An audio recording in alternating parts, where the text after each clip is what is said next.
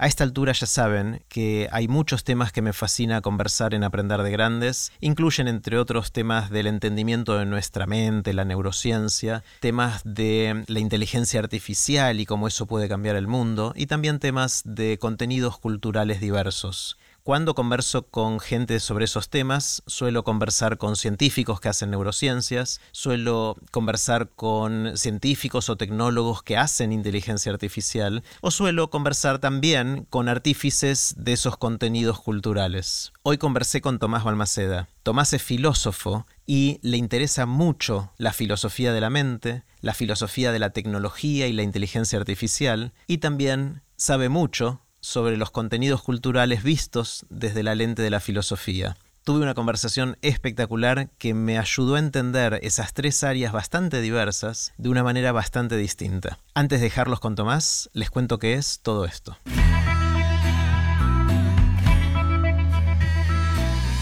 Esto es Aprender de Grandes, el podcast donde comparto lo que aprendo mientras intento aprender durante toda la vida y lo que converso con gente que admiro. Antes de dejarte con la conversación de hoy, te cuento que estrenamos dos cursos nuevos, el de memoria y el de creatividad. El objetivo de todos los cursos de Aprender de Grandes es que desarrolles la capacidad de seguir aprendiendo durante toda la vida. En el curso de memoria vamos a entender las bases neuronales de la memoria y a desarrollar metodologías para potenciar la memoria de cada uno de nosotros. La capacidad de recordar y evocar nuestros recuerdos es la base de nuestro conocimiento, identidad, creatividad y potencial de crecimiento. En el curso de creatividad vamos a entender cómo funciona nuestra creatividad y a desarrollar las herramientas para potenciarla. El objetivo es ayudarte a expandir tu creatividad para enfrentar los desafíos que te presenta la vida, mejorar tu entorno, ayudar a otras personas, crear una huella, desarrollar tu voz propia y pasarla mejor, ni más ni menos. Estos cursos se suman a los de hábitos, oratoria, aprender a aprender y otros que vendrán. Podés ver toda la información e inscribirte en aprenderdegrandes.com. Puse los links de este episodio en aprenderdegrandes.com barra Tomás. Ahora sí, los dejo con Tomás Balmaceda. Hola Tomás. ¿Cómo estás, Jerry? Un gusto estar acá, re contento. igualmente, igualmente hace mucho que tengo ganas de tener esta conversación. Como te decía antes de empezar, nos conocimos, por más que vos no te acuerdes, hace ya 10 o 12 años, en la época de Oblogo, que era una revista que hacía con unos amigos, eh, y desde ese momento que me dio mucha intriga tu persona y tu personaje, las dos cosas. Eh, y también el tipo de cosas que hacías y seguís haciendo y fuiste profundizando. Y me gustaría empezar con una pregunta grande como suelo hacer, y que después nos lleve a donde nos tenga que llevar. Y es, en tu caso, me intriga mucho cómo es la perspectiva de la filosofía sobre esas áreas, ¿no? sobre los consumos culturales, sobre el entendimiento de la mente, sobre cómo interpretamos la tecnología, la inteligencia artificial, eh, y le damos sentido a todo eso, y qué aprendiste en el camino de estar en el barro de esos temas.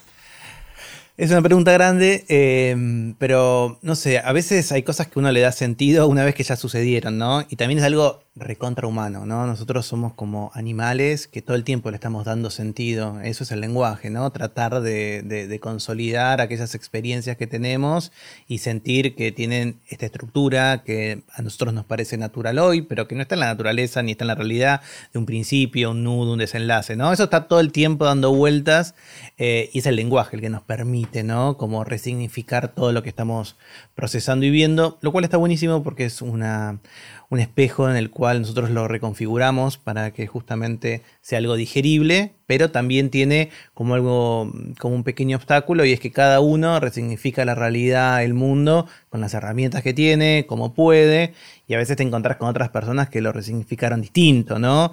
Y mm, sin caer en un relativismo, lo cierto es que hace muchos años ya, muchos siglos, desde Kant para acá, la filosofía se viene advirtiendo, mira que a las cosas mismas, a la realidad, no vas a llegar, digamos, de manera directa. Siempre hay puentes, hay lazos, hay vasos comunicantes que cada persona tiene diferente. Entonces cuando miro atrás todo esto que contaste, bueno, yo le doy un sentido que es más difícil o que quizás tiene que ver más con, mi biografía. Em, a mí de chico siempre me gustó leer. Siempre me gustó preguntar, era nada, el típico, soy el hijo mayor de cinco hijos y siempre el que, mm, mm, el, el por qué, el por qué, el por qué, el preguntón, eh, quizás el que desarmaba cosas, como muchos chicos, ¿no? Y después las volví a armar o no podía volverlas a armar o le hinchaba mucho a mis papás porque no sé, quería una computadora en la época de las Commodore, digamos que me parecía que era fascinante o que quizás leía, yo era mucho de leer libros ya de chico, agotaba la biblioteca de mi mamá, iba a lo de una de mis abuelas que tenía, pero bueno, después nada, terminé la biblioteca, yo soy de la ciudad de Campana, en la provincia de Buenos Aires, terminaba viendo eso y cuando tuve que decidir qué estudiar, eh, bueno, pensé como tres caminos, uno era el periodismo, otro era eh, algo vinculado con lo que en ese momento a mí me parecía que era la publicidad, que yo me di cuenta que en el tiempo era escribir finalmente, o la filosofía. Y bueno, decidí la filosofía.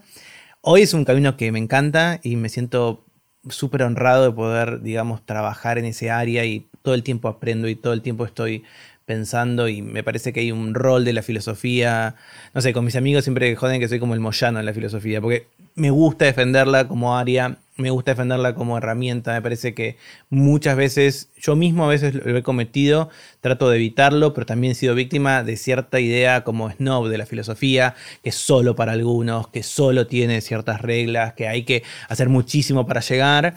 Eh, y bueno, trato de pensar que la filosofía debería estar, digamos, como un rol mucho más central en la educación, en la formación cotidiana de las personas, ¿no? Por el hecho mismo de preguntarse. Entonces, eh, nada, en, ese camino de la filosofía, ahora me doy cuenta que me acompañó en todas estas aventuras que empezaron hace 10, 12 años, cuando, cuando comencé a, usar Internet para compartir contenidos, para explorar formas. Y durante 15, casi 16 años, mi, foco de interés principal fue la filosofía de la mente. Específicamente, lo que hace la filosofía de la mente, que podría ser una, una rama de la epistemología o de una filosofía especial de la ciencia, que es tratar de ver la psicología. La psicología, quizás no como a veces acá en Buenos Aires se entiende como solo psicoanálisis, ¿no? Como, bueno, cómo se estructura nuestra cognición, cómo se estructura, digamos, esos contenidos que están. Y a mí específicamente me, interesó siempre un área que en inglés se llama folk psychology, que acá le decimos psicología de sentido común o psicología no teórica, y es cómo cotidianamente nosotros entendemos otras mentes.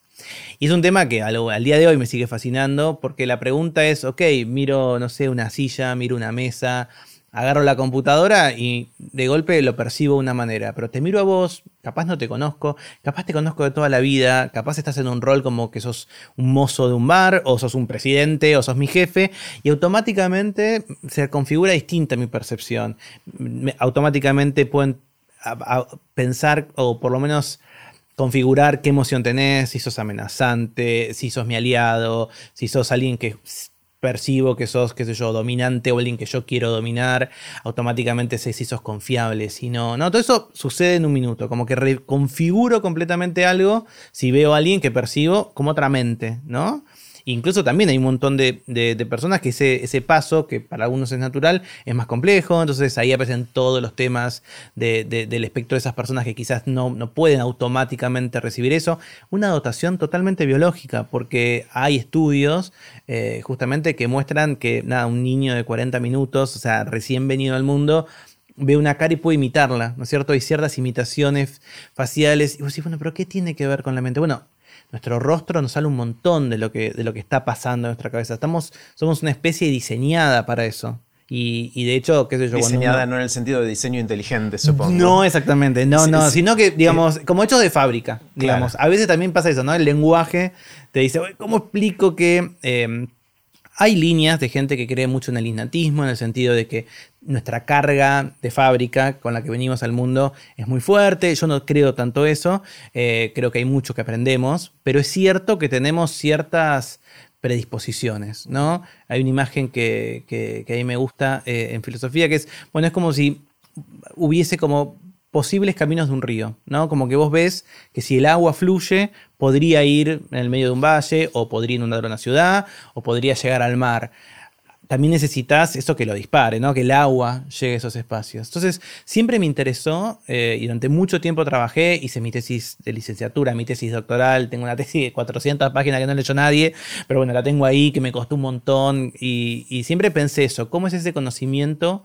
Preteórico. ¿Cómo, ¿Cómo lo puedo entender? ¿Cómo es que yo percibo a los demás y cómo de la manera cotidiana pensamos en nosotros? Sobre todo porque en filosofía durante muchos siglos hubo toda una idea de separar la mente y el cuerpo. ¿no? Hoy le decimos la mente. es la dualidad, la famosa dualidad. Exactamente. En general cartesiana por René Descartes, un filósofo francés, que fue el que un poco la consolidó con, con, con, con con un marco teórico, con una obra, que son las meditaciones metafísicas, muy potente. Entonces, pero esa idea viene de antes. De hecho, es re interesante también pensar por qué siempre pensamos que el cuerpo y la mente son distintos.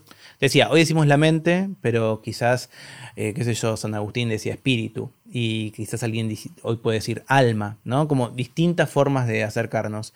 Pero parece también que como animales solemos pensar que hay objetos que tienen algo más que cuerpo, ¿no? Como que falta, hay algo más mucho tiempo se pensó que era la mente como algo distinto. Hoy, nada, vos nombrabas las neurociencias, que están muy vinculadas con todo lo que yo estudio. Lo que te muestran es que, bueno, en principio solo conocemos una realidad física, no parece haber algo más, un alma. Lo podemos concebir. Yo puedo pensar un ángel, puedo pensar un fantasma, es decir, mentes o voluntades sin cuerpo, pero no conocemos ninguna, nada que no tenga ese sustrato físico. Y bueno, y a, partir de ahí, como de pensar esas estructuras, también hay muchísimos modelos de qué puede haber ahí adentro. Hay gente que piensa que hay módulos en el sentido de que hay como estructuras en nuestra mente que se van despertando o acoplando para tareas específicas y que luego vamos tomando. Hay gente que cree que lo que tenemos es algo parecido a teorías, como que cada vez que yo me encuentro con vos, lo que hago es, bueno, a partir de todo lo que yo ya conozco y un poco de este bagaje biológico con el que vengo, digo, bueno, si tiene cierta posición en los hombros, cierto tono en la voz, puedo esperar esto, eh, si en el pasado eh, te comportaste de una manera, lo puedo saber, entonces cuando me enfrento con gente que nunca vi, a veces incluso los roles sociales son importantes, yo te decía, si sos un mozo, por ejemplo, un mesero en, un bar, bueno, yo capaz nunca te vi, capaz nunca interactuamos, pero hay ciertas convenciones sociales que descansan mi mente. Te hago un gesto para pedirte la cuenta, otro gesto para pedirte un cortado o un café, digamos, y lo vas cambiando. Hay otra gente que piensa que es por simulación, que es este famoso ponerme en el lugar del otro. Entonces uso las mismas estructuras con las que yo trabajo para verlo. Y gente que trabaja, que seguramente charlaremos mucho de eso, que tal vez son historias las que hacemos. Eso es lo que se llama el narrativismo. O sea, tratar de pensar que finalmente me entiendo a mí y a los demás pensando en cómo cuento esa historia y cómo uso ese lenguaje. Y eso me llevó, ya te digo, pensar eso me llevó mucho tiempo. 15, 16 años me empecé a cansar, me, empecé a sentir que leer esas cosas ya estaba. De las cosas que yo quería escribir, se las había escrito. Tuve la fortuna de conocer a las personas que, nada, nada, de conocer a filósofos, a filósofas que trabajaron esos temas, discutir con ellos, ir a congresos y presentarles mis ideas. Y ahí me pareció. Y ahí tuve que pensar un poco de grande, ya con 30 y largos, eh, cuál era el siguiente capítulo, ¿no? ¿Qué otra cosa podía hacer con esas herramientas que tenía? Probé algo que no funcionó, que fue el arte, porque hay algo ahí también. Todo esto que te estoy contando de la mente, muchos que, nos están escuchando, viendo, van a decir, bueno, y, la empatía y los sentimientos y las emociones siempre están presentes.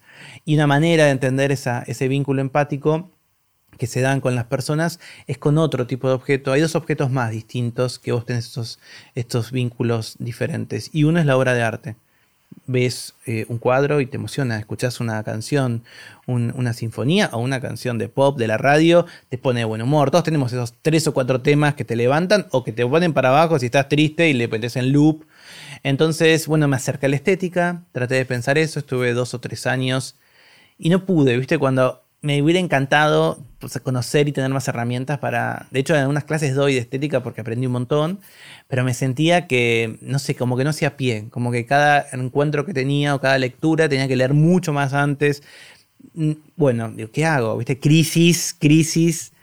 Y leyendo nada, cosas, porque en paralelo soy periodista y hago mucho tecnología, empecé a ver que crecía todas las discusiones sobre inteligencia artificial, algoritmos de aprendizaje automatizado, deep learning, todo eso, y veía que esas mismas discusiones que yo había leído, que había tenido Descartes hace varios siglos sobre la mente o sobre, estaban en el mundo de la tecnología, estaban creando y hablando de inteligencia para mí hablar de inteligencia o hablar de aprendizaje son términos muy complejos. y acá yo veía que, nada, como usamos en la vida cotidiana, se usaban así nomás, y empecé a ver como justamente había reflejos de esas discusiones en todas estas personas que están tratando de crear artefactos inteligentes. Y justamente el otro tipo de elemento raro del mundo, que no es la obra de arte, que es un artefacto, para nosotros en filosofía artefacto es un tipo de objeto que no es natural, o sea, no es una piedra, no es un río, no es un árbol, sino que tiene adentro nuestra intención, fue creado para algo. Quizás la intención se la diste después de creado. Vas a la cancha y una piedra que no, fue creado para nada, la usás para tirársela a alguien, no, para, o Romeo, para, para que Julieta le abra el balcón, ¿no? Tiras una piedrita y la piedra se vuelve otra cosa. Em, el primer artefacto, hay muchos debates que podría haber sido, pero suponete que alguien agarra, no sé, hace muchos años un homínido agarra un palo o un hueso y lo usa para poder caminar y logró algo que no podía porque estaba cansado, porque estaba herido. Entonces, me puse ahí en ese momento a pensar, bueno, ¿cómo podría ser todo ese bagaje que yo tenía sobre qué, era lo mental, todas estas herramientas de la filosofía que, insisto, me encantan y me parecen muy necesarias a la hora de pensar todos estos ámbitos y empecé a aplicarlos en tecnología, Em, como que amigos, a colegas, tengo un grupo, somos cinco, que nada, nos juntamos dos veces por semana, horas de discusión, sacamos libros, sacamos artículos, porque estamos y, se nos va abriendo un mundo de nuevos debates. Em, en donde para mí la filosofía, que nada, es una disciplina caprichosa porque vas a encontrarte distintos filósofos que te van a decir distintas cosas, para mí es un trabajo conceptual, es agarrar conceptos, desarmarlos, pensarlos, ver si se usan bien, ver si se usan mal y tratar de descubrir algo nuevo de cómo se está pensando.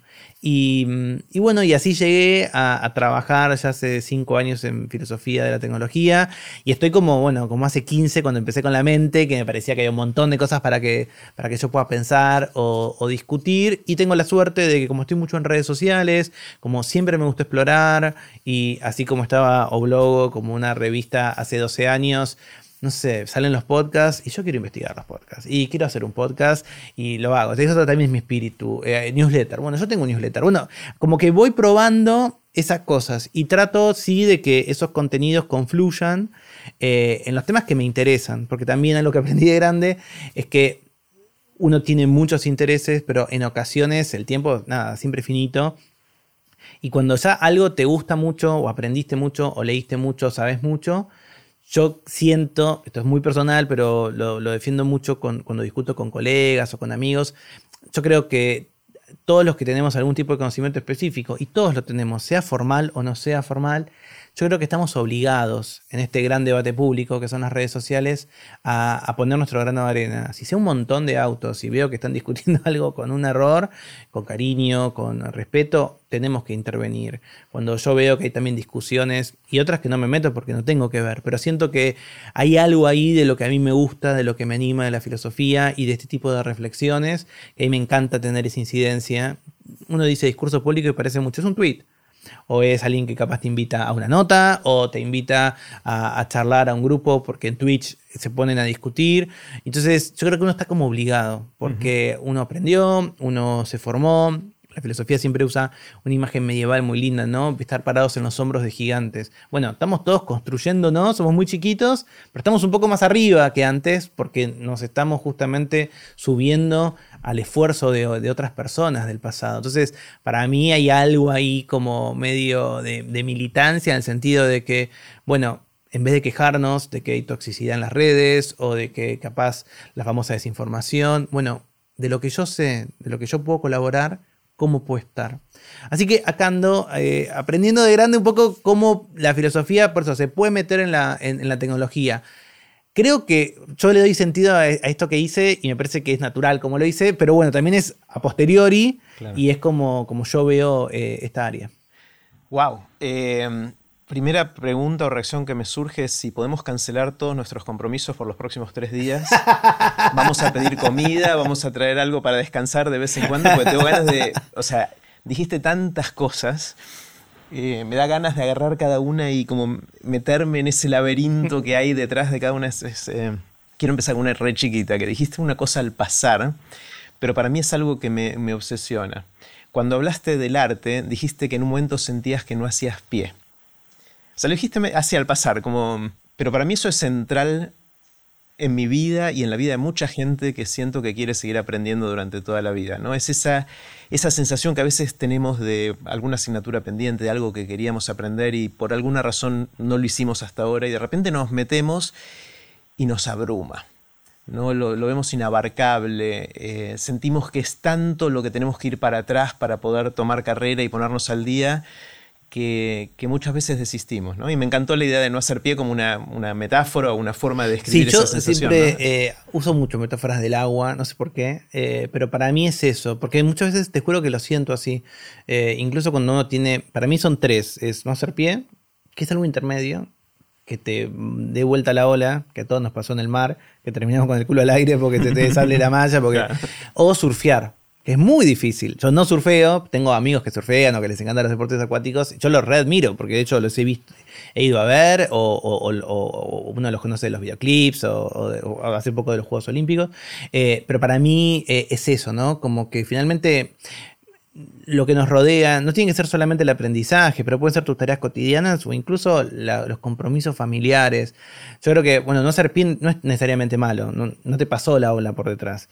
Eh, pero tenés que encontrar también una manera, no sé, yo como soy muy analítico, eh, mi, regla de oro es dividir todo en cosas más chiquitas, siempre, en mm. cualquier cosa. Me doy cuenta que lo hago de que soy chico y de más grande lo, lo, internalicé como un método. Y la gente que trabaja conmigo en distintos proyectos eh, ya me conoce. O sea, cuando arrancamos y yo nada, ahora en tiempos colaborativos, literal, tipo mis reuniones son, abro un documento compartido, un Google Docs, pero podría ser cualquier otro, lo pongo en pantalla compartida de toda la gente que está ahí, a veces somos tres, a veces somos diez, y vamos hablando y yo voy escribiendo, y voy tipeando y tipeando y tipeando y tipeando, y cuando termino de tipear, lo que, el plan de acción termina siendo una lista que voy sumando, poniendo cosas, y, y, bueno, la gente que trabaja conmigo sabe que yo, digamos, los proyectos los encargo así y encuentro satisfacción también en ir como tildando lo que hago. Y a veces no hacer pie es eso. ok, en todo este mar, en toda esta agua en la pileta, ¿no? De última que, no, no, no, llegas en la parte de,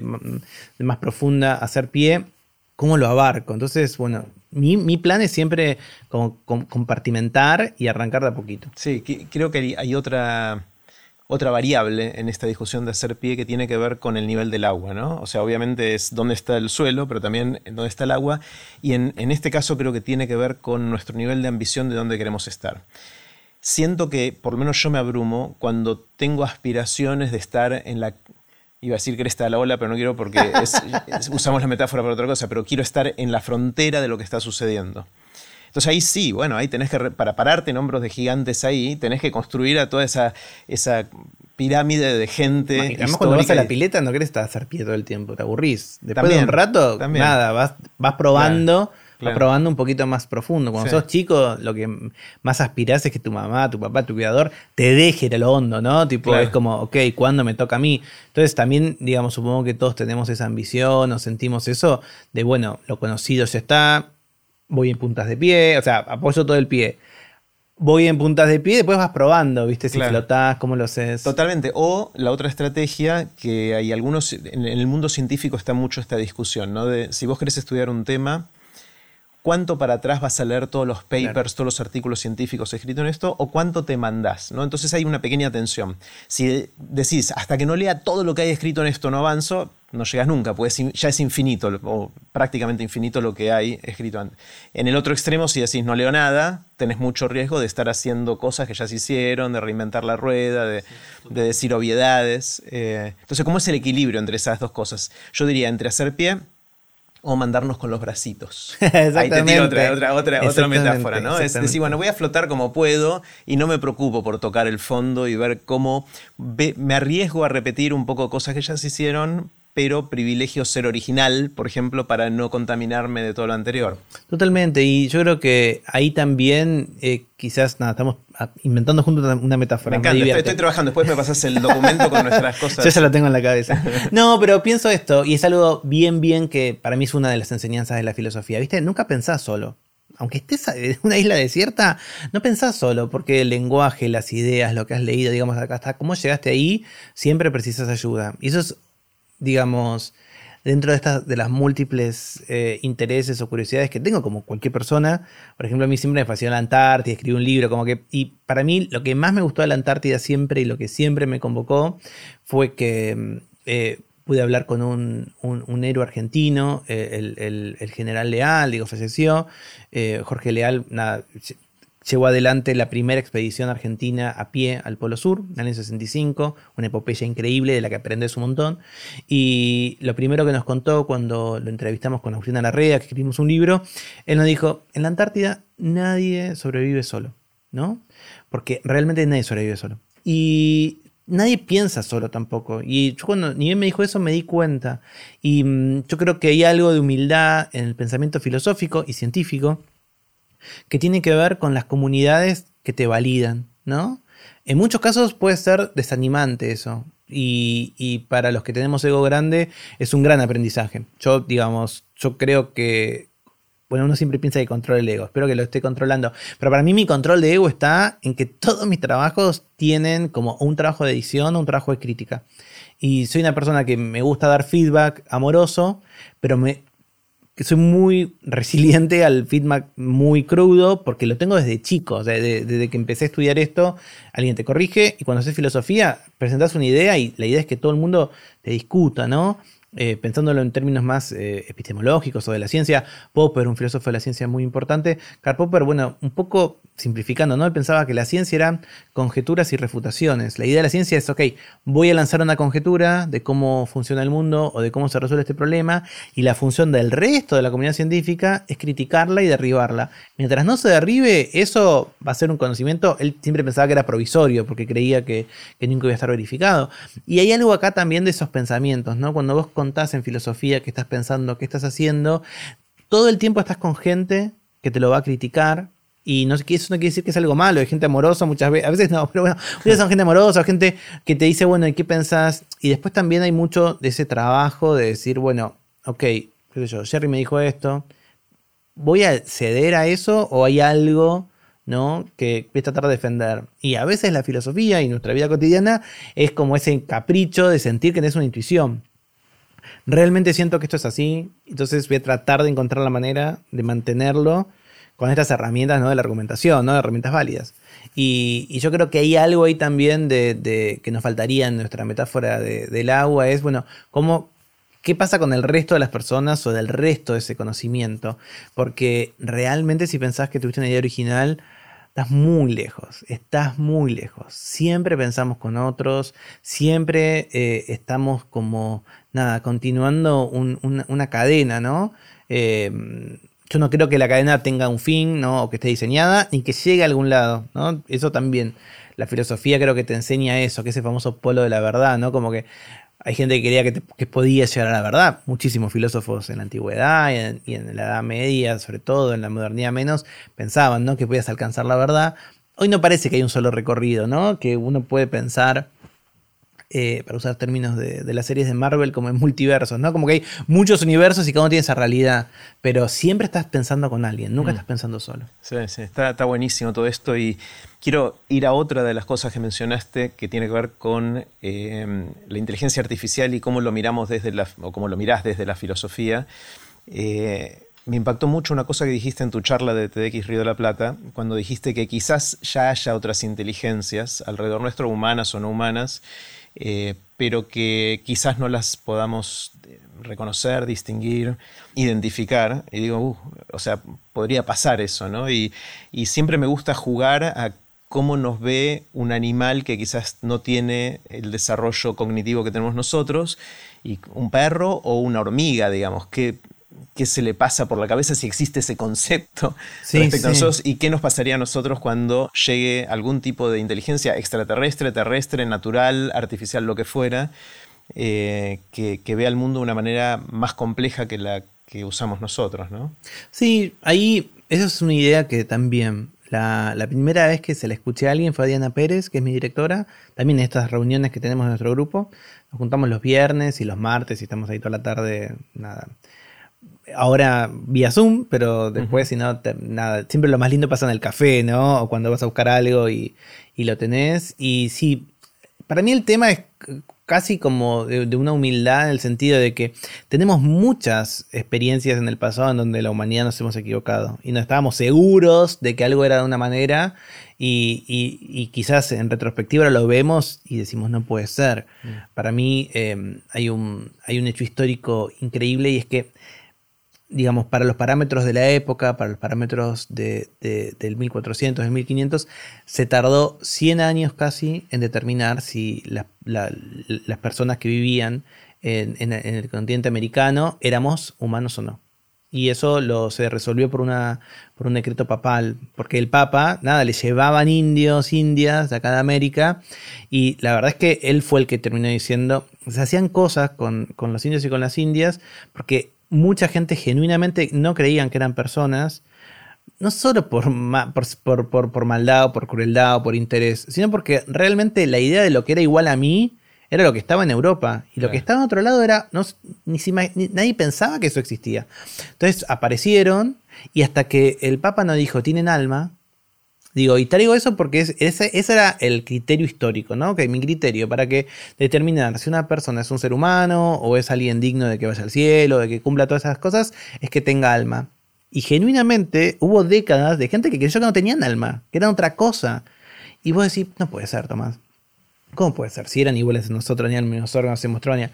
No, no podían ser percibidos, porque el criterio que habíamos puesto era que, por ejemplo, esta autoridad decía si tenían o no. 100 años pasaron hasta que finalmente se dijo. Entonces cuando uno piensa ahora, bueno, ¿cuál es el criterio de que alguien sea inteligente? En muchos casos el criterio es como, digamos, estos conocimientos propositivos, los que usamos en el lenguaje, donde yo pueda construir ciertas estructuras que después se repiten, que eventualmente se sofistican, que pensamos que tenemos un catálogo bastante amplio de palabras, entonces potencialmente infinitas combinaciones de todo lo que yo podría decir.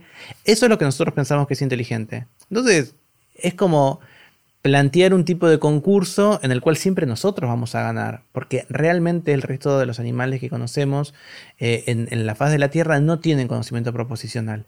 Tenemos los homínidos ahí superiores, los gorilas, los chimpancés, los orangutanes, que comparten mucho material genético con nosotros y que tienen algunas conductas que podríamos pensar no se acercan a un conocimiento proposicional tradicional, pero hay puentecitos. Pero incluso si no pensamos que eso es así que, sean, hoy mucha gente no diría que son inteligentes. Entonces digo, bueno, ¿qué pasa, ¿qué pasa si después, nada, dentro de 100 años, alguien dice, che, ojo, alguien, no creo que sea un papa, capaz es una, una comunidad científica, ¿no? Che, ojo, mirá que esto era inteligente. Entonces nuestros bisnietos van a decir, pero ¿cómo eran tan tarados? que no sabía. 100 años en darse cuenta que el orangután era inteligente. Y capaz te ponen a otras cosas, ¿no? O, o un algoritmo o un sistema de algoritmos muy complejo. Entonces yo creo que hay que estar atentos a eso, porque realmente lo que a nosotros nos parece recontra natural, y ahí si querés nada, volvemos a cómo charlamos, ¿no? Al, comienzo de, hoy. Bueno, finalmente no podemos acceder siempre a las cosas, ¿no? Siempre tenemos todo, está todo mediado. Tengo muros, tengo nada, lazos, tengo estructuras, puentes. Bueno, se te puedes perder en la traducción de todo eso, ¿no? Y puedes cometer errores.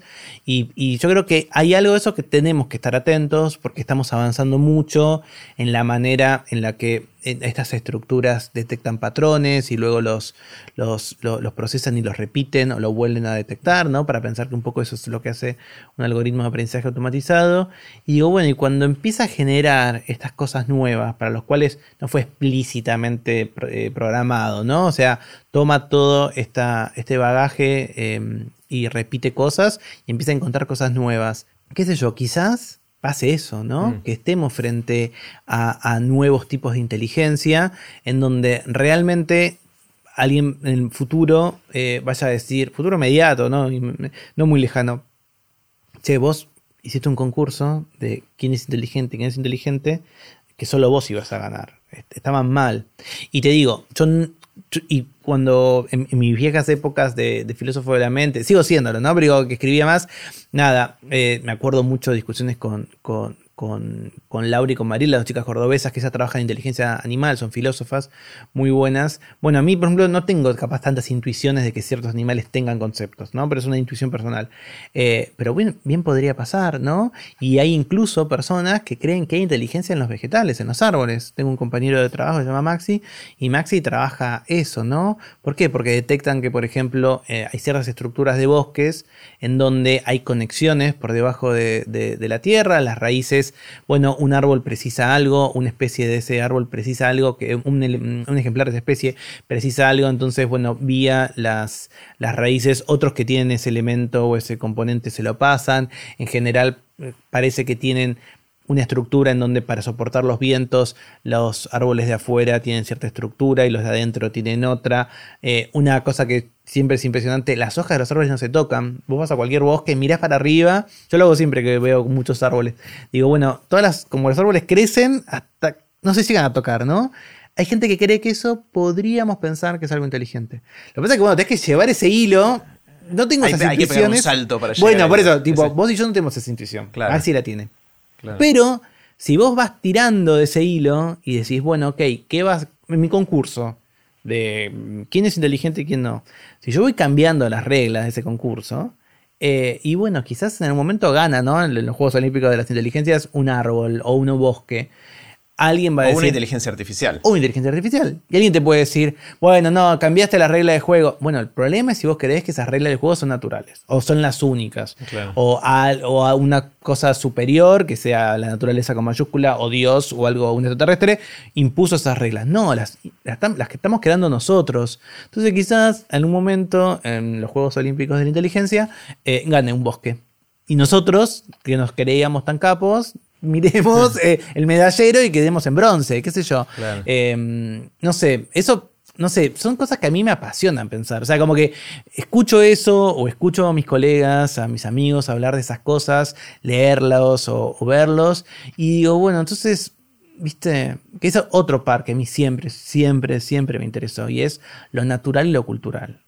Viste, cada vez menos pienso que hay cosas que sean tan naturales. Creo que hay, porque no, no, siento, no me quiero un relativista, pero cada vez más me doy cuenta que hay mucho de cultura dando vueltas, y lo cual para mí te da vértigo o te da un poquito de ansiedad, pero está genial porque el mundo se podría reconfigurar de otra manera. Claro, claro.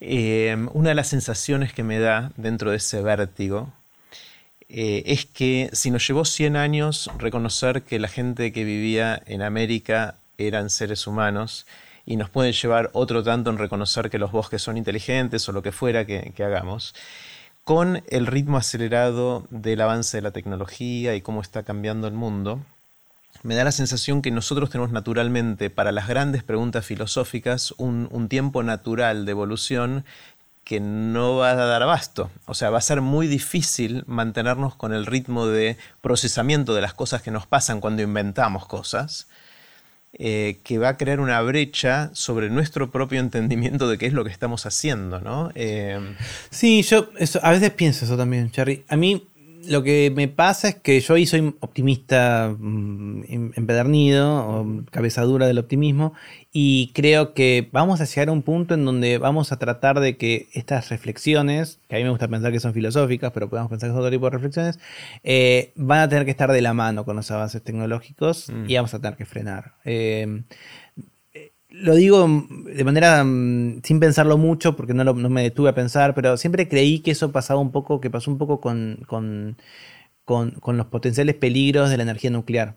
Eh, yo no viví esa época, yo nací en el 80, pero veía las películas, esas cosas en donde genuinamente, digamos, eh, muchas personas del planeta pensaron que se venía el final. O sea, e, era una guerra o era un conflicto que en un momento parecía inevitable y de hecho nada, Estuvimos cerca. Estuvo muy cerca. Y algo lo frenó. ¿No? Digo, yo ahora cuando veo las discusiones sobre el calentamiento global, digo que parece ser una amenaza aún mayor, digo, bueno, espero que también, digamos, como, como cuando uno está por meterse, meter la pata y tipo un poco de miedo te, retraes o haces algo que te da cuenta. Yo creo que quizás en, estos debates, ¿no? Si la inteligencia artificial, cuán, cuán eh, regulada debería estar para, por si eventualmente tiene consecuencias eh, imparables o indeseadas. Yo creo que siento por optimismo que va a suceder algo, algo así. O sea, que esa De regulación, de que se regule. Sí, de tratar de que, de que esté acompañada por una reflexión que te diga, mira, hasta acá. Vamos a pensar. De todas maneras, muchas veces también la misma, los mismos artefactos nos ayudan a pensar, ¿no? Como que mm. quizás hay algo ahí de colaboración que podamos hacer, ¿no? Como que esas reflexiones, haya algo en lo que creamos, que no, o que, queramos de crear, que podamos, eh, que puedan acompañar. Pero yo creo que nos vamos a pegar un julepe, un susto, y vamos a... sí, yo, o sea, quiero ser optimista, pero me cuesta en algunas cosas. Eh, y creo que la, la analogía entre el riesgo nuclear de su momento, que sigue estando pero está bajo control, o tenemos otros que nos preocupan más, digamos. Eh, la diferencia entre el riesgo nuclear de ese momento y el riesgo ahora del calentamiento global o la crisis climática ecológica, o el riesgo de la superinteligencia haciendo cosas que no nos gusten, es distinto conceptualmente por varias razones. El, riesgo nuclear era algo que había pocas personas que tenían el poder de hacer un daño muy grande. Eh, que inclusive era grande, pero no era tan grande como el daño que pueden hacer estas otras cosas ahora. Pero eran pocas personas. Entonces, es verdad que podría haber sido un desastre, y estuvimos cerca de que lo fuera, y quizás en otro de los multiversos lo fue, digamos. Eh, en este, por suerte, no. Eh, pero podría haber sido, y no fue. Pero ahora esto es mucho más descentralizado. La capacidad de hacer daño eh, depende del comportamiento de un montón de gente. Eh, por el lado del calentamiento global o la crisis climática, somos muchos los que tenemos que cambiar comportamientos muy arraigados y eso lleva un montón de tiempo y ni siquiera estamos en la trayectoria correcta, por un lado. Y en el caso de la inteligencia artificial, es muy difícil de regular, porque ¿quién regula eso? O sea, ¿es un gobierno? ¿Son las Naciones Unidas que no tienen poder para hacer eso? Eh, ¿Y cómo haces para eh, asegurarte de que esas, reglas se cumplen? Porque cualquiera en su casa puede seguir el desarrollo y no tenés manera de controlarlo. Sí, yo eh, como dije, soy optimista como vos, pero capaz más inocente o más ingenuo. Yo creo que está descentralizado de alguna manera, digamos, no sé. Igual nada, dije la de la, lo del riesgo nuclear, yo creo que después me. No, no es que me pero digo, no lo pensé bien, pero digo, me parece como. Nada, como un disparador. Porque no conozco tanto esa historia. Digo, capaz había. No sé, qué sé yo, 6, 10, 100 personas con el botón rojo, ¿no? Con el acceso a un botón rojo, boom, algo así. Acá parece que son millones de personas que eventualmente pueden poner un grupo de compus a generar algo. Eventualmente todo eso también se termina, para que tenga un gran alcance, termina siendo que necesitas esas, unas plataformas, unas compañías eh, especiales, que no son tantas. Entonces, en los debates sobre regulación, que nosotros desde la filosofía los, pensamos un montón, em, pasa algo también similar a lo del cambio climático. Todos tenemos que cambiar nuestros hábitos, pero lo cierto es que cuando ves los papeles, son pocos las eh, entidades, muchas veces grandes compañías, en este caso los gobiernos, que tienen que tomar esa decisión, porque esas famosas comparaciones de cuánto daña o cuánto impacta el medio ambiente, la huella que deja un vuelo de Buenos Aires a Nueva York comparado con la separación que haces de residuos, bueno, no tiene que desanimarte a no hacer residuos, pero sí tiene que poner el foco en donde, donde tienen que estar las regulaciones.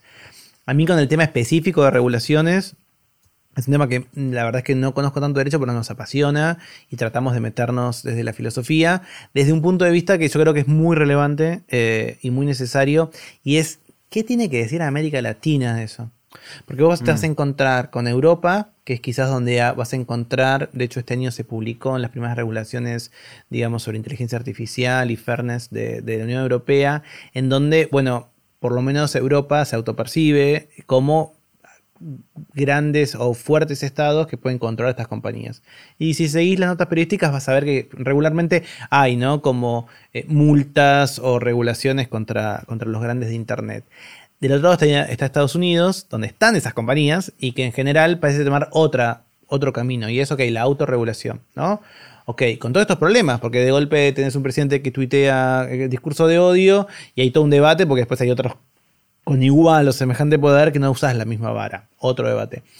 Ahí lo que nosotros planteamos siempre, nosotros decimos la mirada desde el sur, ¿no? Para tratar de pensar que no tiene que ser, los argentinos solemos pensar que somos nosotros los importantes. No, pero digo, la mirada del sur en el sentido de, bueno, ok, América Latina tiene un rol distinto. No parece que tengamos los gobiernos que tiene Europa, no parece que tengamos ese poder, pero tampoco parece que tengamos eh, las compañías tan fuertes de Estados Unidos, pero desde Argentina, desde México, desde Chile, eh, Perú, desde Colombia, se hace un montón de partes de ese software. O sea, digamos, y hay startups y hay gente que hace código, o sea, creamos algunos de esos componentes. Entonces, para mí también ahí es esa mirada, ¿no? De qué tenemos que hacer nosotros, que ni tenemos los gobiernos fuertes que Europa dice que tiene, ni tenemos esas centrales que tenemos. ¿Qué puede ser? A mí como todo, o no sé como todo, pero a mí por lo menos a veces la relación del Estado me hace levantar la ceja, porque ahí también me siento un filósofo. Para mí todas esas distancias de poder hay que mirarlas con cuidado. O sea, no. Nunca tuve como actitud natural, más allá de lo partidario, abrazar un Estado y que me encante y que me parezca lo más. Nunca lo tuve, porque para mí, digamos, toda distancia de poder como filósofo tengo que tengo que planteármelas y también entiendo que no son solo los estados hoy, que también son las compañías. Entonces, bueno, nada, me gustaría esa actitud más de precaución en más personas, porque, bueno, es nuestra vida cotidiana la que está eh, eh, en juego. Pero yo siento que esa regulación podría ser un mix de esas cosas, pero tendríamos que pensar nosotros qué podemos aportar desde acá. y muchas veces en esas discusiones, América Latina Digo, y lo digo de acá porque yo soy del sur, digamos, pero supongo que alguien de la India podría pensarlo distinto o alguien de otras zonas del mundo también de manera diferente. No me, sé. Me intriga, Tomás, cuando hablas en primera persona del plural, decís nosotros, eh, refiriéndote a este grupo de los martes y de los viernes, a tu directora, a estas dos otras filósofas que ven la mente animal. ¿Quién es, qué, es ese colectivo? ¿Qué, qué, qué es en los, en qué ¿Estás dentro de una institución haciendo esto? ¿Cómo, cómo sí, funciona? Estoy dentro de una institución que se llama la Sociedad Argentina de Análisis Filosófico, SADAF. Es eh, de, las muchas maneras de hacer filosofía. Yo, soy, yo hago un tipo de filosofía que se llama filosofía analítica, que es esta que quizás se interesa más por el análisis, se interesa más por los vínculos con la ciencia. Nosotros usamos una palabra que tiene otro sentido, pero en cambio decimos somos naturalistas, porque tratamos de acompañar los dictados de la ciencia. Hay gente que hace filosofía con otra libertad, que digamos, quizás uno podría pensar, bueno, yo quiero pensar la mente como la piensa quizás el psicoanálisis, que tiene estructuras que no siempre son científicas, por ejemplo, o quiero pensar la mente desde la antropología. Nosotros usamos esta, que tratamos de acompañar eh, lo que hace em, la ciencia. Sí, yo lo hablo como una especie de comunidad filosófica, pero porque realmente para mí, nada, yo me siento un poco eh, parte de, un grupo, de, un tipo de conocimiento que me gusta cuidar y que me gusta tener y que me parece muy relevante. La academia es muy difícil y es muy ardua y tiene como toda estructura y esta que es muy antigua, muchos em, caprichos, pero yo trato de distinguir como dos maneras de hacer filosofía. Yo, como te dije, pienso que la filosofía es trabajar con conceptos en ese sentido, cualquier persona puede ser filósofo. Y yo, es una etiqueta que se la regalo a cualquiera. Si vos me decís que sos filósofo, te la regalo, no tengo drama. Cuando yo era chico, no me pasaba eso cuando empecé a estudiar. Viste, el filósofo era casi, estaba en toda, no sé, era muy específico. Yo no estoy, eso no me parece, yo no estoy de acuerdo con eso y no tengo drama, ¿no? Y me he peleado 50 veces en redes sociales porque te dicen, bueno, porque has estudiado, no te haces filósofo, ¿qué más querés? Tipo, yo no tengo drama. Regalo el, cualquier persona que quiera reflexionar, para mí es filósofa o filósofo. Me parece perfecto, no tengo drama. Y creo que hay que em, incentivarlo a eso. Para mí tiene, está muy vinculado con, em, con esto, con la buena argumentación, con dar razones y que después cuando vos das razones no te das cuenta, pero estás adhiriendo a otras estructuras, ¿no? A otro marco conceptual. A veces te das cuenta y a veces no, pero viene así. Entonces, cuando hay debates públicos, por ejemplo, no sé, interrupción legal del embarazo, o qué sucede con las drogas, o incluso cuando se piensa de educación, yo me encanta ver, bueno, la gente cómo trata de, dar argumentos, de pensar eso, y está buenísimo también cuando te das cuenta, ah, mira, yo, si, si mi corazoncito me dice que esto está mal, es porque en el fondo estoy pensando que las personas son estos, o que el bien es esto, que la justicia es esto. Eso me divierte verlo. O sea, me parece eh, atractivo y productivo que las personas entiendan que sus intuiciones a qué responden y que además las puedes cambiar. Porque de golpe, digamos, si en debates así públicos muy grandes, como eutanasia, digo, bueno, a veces voy a decir, no, está todo, no, no, no está mal. Y yo pero ¿por qué está mal? ¿Vos qué pensás? ¿Qué hay? ¿Qué es la mente? ¿Qué es el espíritu? ¿Qué es el alma? ¿Qué es el cuerpo? y capaz alguien hace un clic y dice, ah, no, yo ahora que me lo decís, pienso esto otro, ¿no? O bueno, o, se mantiene en su posición y mm, gana nuevos, eh, gana nuevos eh, elementos. Eh, ahí hace un ratito, Tomás, mencionaste al pasar la educación y cómo esto debería ser una parte importante de, la educación, de, ayudar a, vivir una vida examinada, ¿no? Como dice algún filósofo, eh, de poder hacernos preguntas y todo eso. Yo no recuerdo, o sea, sí recuerdo haber tenido en la secundaria alguna materia de filosofía, pero que me hacían estudiar alguna cosa de memoria de Sócrates o, de Platón, Aristóteles, alguna de esas secuencias. Eh, ¿Qué es lo que hay que hacer en la educación? O sea, ¿cómo se siembra esta idea de, pensar mejor, ¿no? De pensar distinto, de, dedicarle tiempo a estas cosas. Es difícil. A mí me encanta la educación. Hice todas las materias de pedagogía en la facultad. Siempre me gustó y me encanta dar clases. Y me parece que dar clases, te, tenés que tener esa vocación. Es una palabra fea, pero tenés que tenerla porque hay un montón de cosas. Eh, pero también hay como que estudiar, hay técnicas. A mí toda la pandemia me enfrentó. Eh, yo doy clases oficialmente y con recibo de sueldo desde el 2006, desde antes de licenciarme. Y, o sea que yo cumplí 10 años, ¿no? Sí, más, un montón, 15. Mm. Tengo que ver mi recibo de sueldo si me pagan la, la antigüedad, la, uva. Em, y, me enfrenté en, la, en la pandemia a, y yo estaba muy acostumbrado a los entornos digitales porque por, mi por mis otros trabajos y me enfrenté a un montón de inseguridades porque yo estaba muy cómodo en un aula y de hecho después cuando doy charlas o hago seminarios o workshops, yo me doy cuenta que los 15 años de docencia están en mi cuerpo porque siento que puedo tener como la temperatura de lo que está pasando. Bueno, puedes controlar o no, pero yo me siento muy, muy, muy sensible a temperatura del, que a vos también te pasa, ¿viste? Cuando das charlas, el humor, y vos puedes cambiar, dar un golpe de timón si ves que pasa algo, si no funciona. Todo eso lo perdí en la virtualidad, lo perdí. De tipo, a veces, eh, ayer empecé eh, un curso en la, en la Facultad de Filosofía y Letras que tenemos 120 alumnos, entonces no puedo verle las caras a todos. No, no, no, no tengo cuadraditos. tenés una buena muestra, tenés una buena... 20. 20 de 120. Entonces, tipo, tengo que pasar, mm. no importa la plataforma, ninguna te muestra todas esas caras ni todos esos nombres. Y capaz estás hablando con una presentación y se te cortó internet o no anda el code.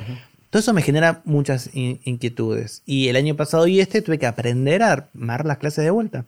Tuve la suerte que en uno de los lugares de trabajo eh, se replanteó uno de los programas totalmente digital y nos pusieron a una persona, se llama Sofía, que, nos, que trabaja de y dije, ay, tengo que aprender todo. Está buenísimo. Pero tengo todo de vuelta porque todo eso que tenía, ahora no lo tengo.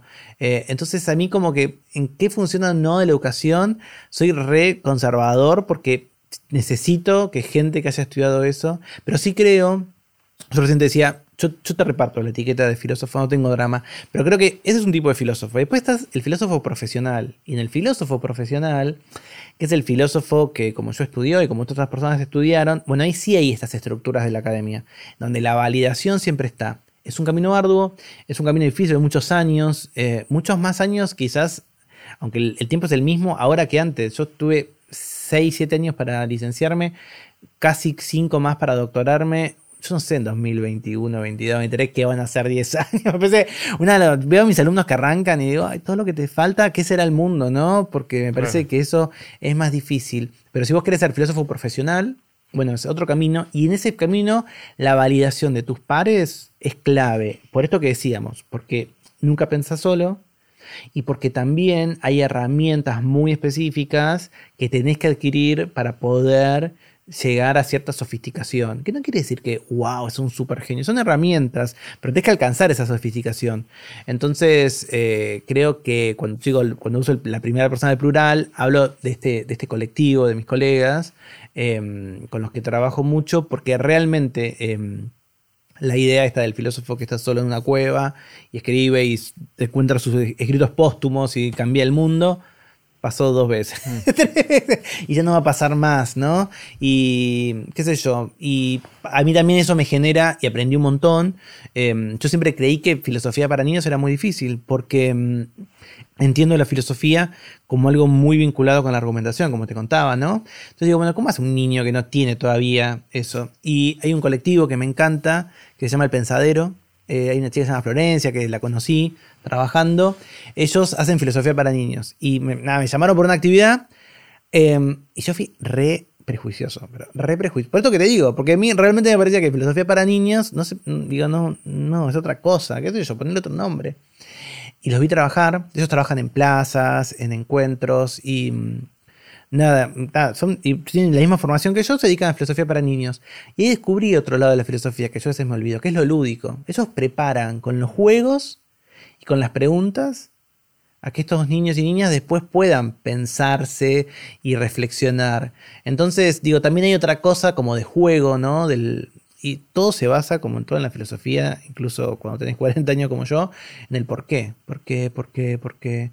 Entonces creo que capaz la educación puede un poco pensar eso, pero es arduo, es arduo, porque la filosofía requiere un tipo de humildad y un tipo de apertura a otras cosas que a veces el mundo no te prepara, ¿no? Y la escuela tampoco si tu recuerdo, mi recuerdo de la secundaria era parecido, ¿no? Como digo, bueno, ok, sí, la, el mundo de la idea de Platón, o si Descartes dijo eh, eh, cogito ergo sum, bueno, eso no es mucho, pero tenés que sentarte y leer y tenés que la aventura increíble de poner en duda todo, mm.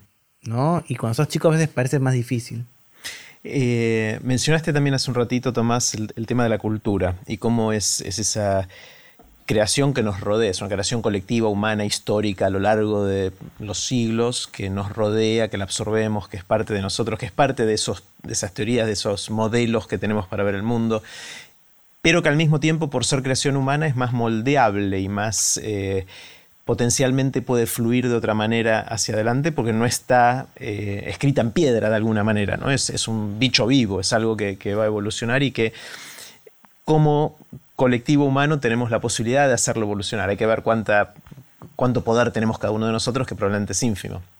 Eh, y, siempre me intrigó el, rol de la creación cultural en todos sus formatos, en todas sus formas, en las formas más obvias, en las formas más solapadas y sutiles, eh, de condicionar nuestras vidas, ¿no? Y de, cuánto esa evolución de, de ir complejizando la cultura e ir agregándole capas, nos hace mejores en alguna dimensión, no sé si moral o qué, digamos, ¿no? Está toda esta discusión de, del progreso, ¿no? De si, estamos progresando. Y hay medidas duras de que, bueno, hay menos gente que se muere de hambre, mucha gente todavía, pero mucha menos que en el pasado. Eh, hay muchas menos enfermedades y hay mucha menos mortalidad infantil y no sé qué más, pero hay otras medidas como las brechas, inequidades que pareciera estar aumentando en ciertas medidas. Bueno, toda, toda esta introducción es para ver cuál es la mirada filosófica de todo esto. O sea, cómo si le aplicás la lente tuya de la filosofía a pensar eh, la evolución cultural de los seres humanos, eh, si, sentís que va progresando, si va mejorando en alguna medida o no, eh, y, qué podemos hacer para ayudar a encauzarla en la mejor manera posible. Obvio, obvio. Mira, lo primero que hay, que es un poco lo que te enseña también pensar la tecnología, es que, no sé, muchas veces hay como esos debates, viste, de los cyborgs. Bueno, viste, van a venir los cyborgs, te imaginas, yo me imagino Robocop porque soy ochentoso, pero hay gente que capaz se, se, imagina, qué sé yo, no sé, algún personaje de Marvel o algo, o sea, que, hay implementaciones mega tecnológicas que me permitan. Y, en mi grupo de investigación, eh, nosotros hablamos de, que siempre fuimos cyborgs, ¿no? Que siempre fuimos transhumanos. En el sentido de que si vos pensás toda la historia de la, de la especie humana, todo el tiempo usamos más cosas de nuestra dotación biológica. No hay registro de algo que fuera solito, como uno puede pensar, con una hoja de parra, incluso una hoja de parra tapando no se habría sido algo, ¿no?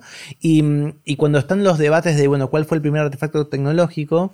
Hay algunos que creen, se encontró un hueso de un animal prehistórico que tenía unas marcas, unas marcas irregulares. Y la hipótesis, son todas nada, em, prácticas altamente especulativas, pero interesantes, esas, esas marcas corresponden con las fases de la luna. Entonces creen que es el primer calendario. ¿no? Que alguien eh, medía si era luna llena, hacía un tipo de marquita, si era cuarto menguante otra, etcétera, etcétera, etcétera. ¿Qué es lo interesante? Ese primer, para algunos, eh, artefacto tecnológico no corresponde a los Homo sapiens sapiens. Era otro homínido que se perdió en la familia la tecnología es anterior a los humanos. ¿Viste? Como que decís, ah, bueno, entonces viene de algo más. Y cuando uno piensa, bueno, ¿cuáles son esos artefactos o esa tecnología que me acompaña, que finalmente eso es la cultura? El mayor artefacto que tenemos es el lenguaje. nos permite acceder a una cantidad de pensamientos y de abstracciones y de ideas que no podríamos hacer de otra manera. Y eso es algo, es nuestra mayor tecnología, es la más sofisticada y es la que todos accedemos. Entonces, cuando uno se imagina algo o piensa algo, incluso cuando sentís algo, cuando yo te contaba que, trabajaba mucho eh, filo de la mente, mucho tiempo me dediqué a una edad muy particular, que es entre los 3 años y medio y 5 de vida, que es cuando los niños adquieren el concepto de, falsa creencia. O sea, que pueden entender en algún momento de, esos, de ese momento que las personas piensan distinto que uno. Porque si no, hasta ese momento vos pensás que la realidad y lo que vos pensás es lo mismo. Entre los 3 años y medio y 5 descubrimos que la gente puede mentir, que puede haber, que puede estar equivocada, ¿no? Hay un montón de, experimentos. Yo me enfoqué específicamente en investigación en ese momento. ¿Y qué es lo importante? Que es solo el lenguaje el que te permite concebir un montón de tus elementos, ¿no? De, de, vuelta, esas etiquetas. Y cuando vos ves, ok, no sé, eh, la alegría, la tristeza, ponele que son, digamos, detectables casi automáticamente, se llaman emociones básicas, hay, algunos dicen 6, otros 12, algo en el medio, de cosas que vos ves eh, no pasa, veo un perro triste, veo un orangután contento, incluso puedo ver un elemento de la naturaleza que me hace acordar a alguien que está sonriendo. Ahora hay otros, por ejemplo la envidia, todos esos, esos sentimientos, los celos, son altamente culturales. ¿Cómo accedo? Pero lo siento, estoy celoso. ¿Cómo es que siento que tengo celos? Tengo un aparato conceptual basado en el lenguaje que me lo permitió conocer Quizás lo vi por una película cuando era chico, una película de, princesa, quizás me lo contó mi mamá en un cuento, quizás lo vi porque estaban hablando. Tomo el concepto celos, tomo la etiqueta celos, tomo la etiqueta eh, envidia y sea que aplicársela y me la aplico a mí mismo.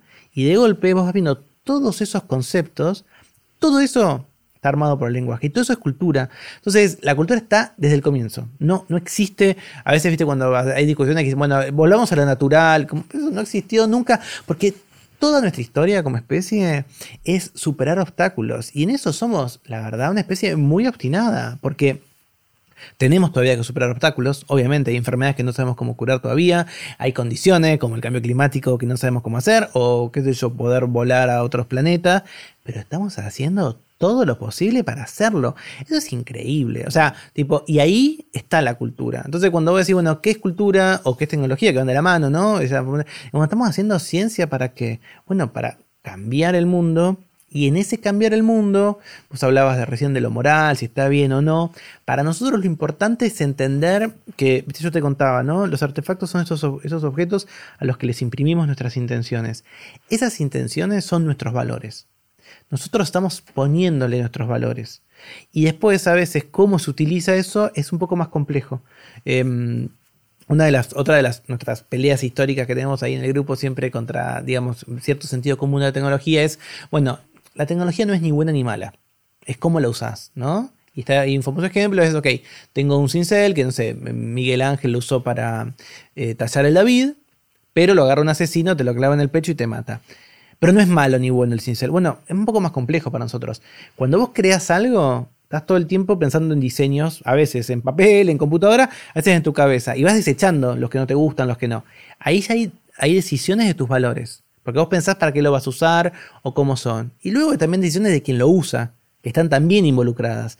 Pero es todo un, un o sea, como que nosotros le dejamos, le, la impresión de lo que pensamos que tiene que ser el mundo, aunque no nos damos cuenta. Cada acción que vos tenés, y esto capaz es medio sartreano, que no es, mi, no es el autor que más leo, pero digo, Sartre hablaba mucho también de, la, de la buena fe, de cómo nosotros, de alguna manera, Sartre no creía que había una esencia humana, creía justamente que había una existencia, parte del existencialismo, y creía que nosotros con cada acción estábamos reafirmando cómo creíamos que debían ser las cosas.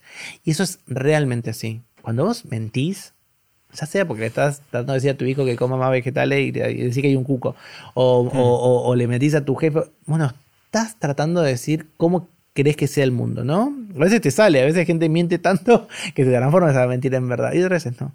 Entonces yo creo que la cultura es ese acompañamiento que siempre tuvimos en este gran esfuerzo incansable, obstinado, cabeza dura, de cambiar la realidad. Entonces, no sabemos bien todos los detalles de cómo es el mundo, pero sabemos cómo queremos que sea, ¿no? Y estamos ahí, a veces hay eh, sin salida y abandonamos esas ideas y arrancamos otras nuevas, pero estamos todo el tiempo con esta voluntad increíble por, por, no sé si ser mejores. Yo ahí también, viste, yo no creo en el progreso. Para mí es un poco todo más de pelotado. Eh, pero sí que queremos que estamos avanzando hacia donde queremos que estemos. Mm. Está, buenísimo. Eh, quizás me, quedé pensando en, si se puede usar la metáfora de hacer pie o flotar en temas de la cultura, porque uno podría pensar también, si uno quiere ser parte de una cultura, tiene que conocerla, si quiere hacer pie, tiene que ponerse a entender todas las capas de significación o de significados históricos que hay en la construcción de esa cultura, que es hiper compleja, para decir, bueno, entonces la disfruto. Pero no hacemos así. vos vas al cine y no te preguntás todo eso. No, eh, pero hay gente que le gusta reflexionar sobre eso. Claro, pero entonces se vuelven los estudiosos del cine. Eh, sin embargo, en, las áreas académicas tenemos esta sensación de que hay que hacer pie para hacer algo creíble. ¿no? Es hay, una, algo distinto. Sí, ahí supongo que un poco el, desafío es, bueno, entonces cómo creo un campo común para que nosotros podamos charlar con las mismas reglas. ¿Entendés? Entonces, y si hay palabras, hay conceptos, hay ideas que tenemos que tener todos, estar todos de acuerdo para avanzar al siguiente nivel. Pero sí, eso es un trabajo y, esa es la función de la comunidad, ¿no? De decir, ok, todos estamos de acuerdo en esto y alguien quiere dar un pasito más y todos estamos chequeando si ese pasito es correcto o no. Y quizás le decimos que no y esa persona está obstinada en que sí. Bueno, veamos, discutamos, argumentame, justificame por qué pensás esto y vemos cómo avanzamos. Claro. Quiero pasar de esta discusión de altísimo nivel a una cosa muy chiquitita que dijiste al principio que me intrigó, con un interés súper claro y una agenda abierta, que dijiste te metiste a hacer podcast, te metiste a hacer newsletter y tuviste que aprender cómo funciona eso. ¿Qué aprendiste? ¿Hay algo que, te haya llamado la atención? Obviamente me interesa muchísimo. Bueno, para mí estamos en un momento súper raro eh, y único y para mí espectacular, en donde mm, realmente cualquiera puede crear casi cualquier cosa. Eso para mí no lo dimensionamos. O, me sorprende mucho a mí, como seguro te sorprende a vos, porque venimos de otro mundo.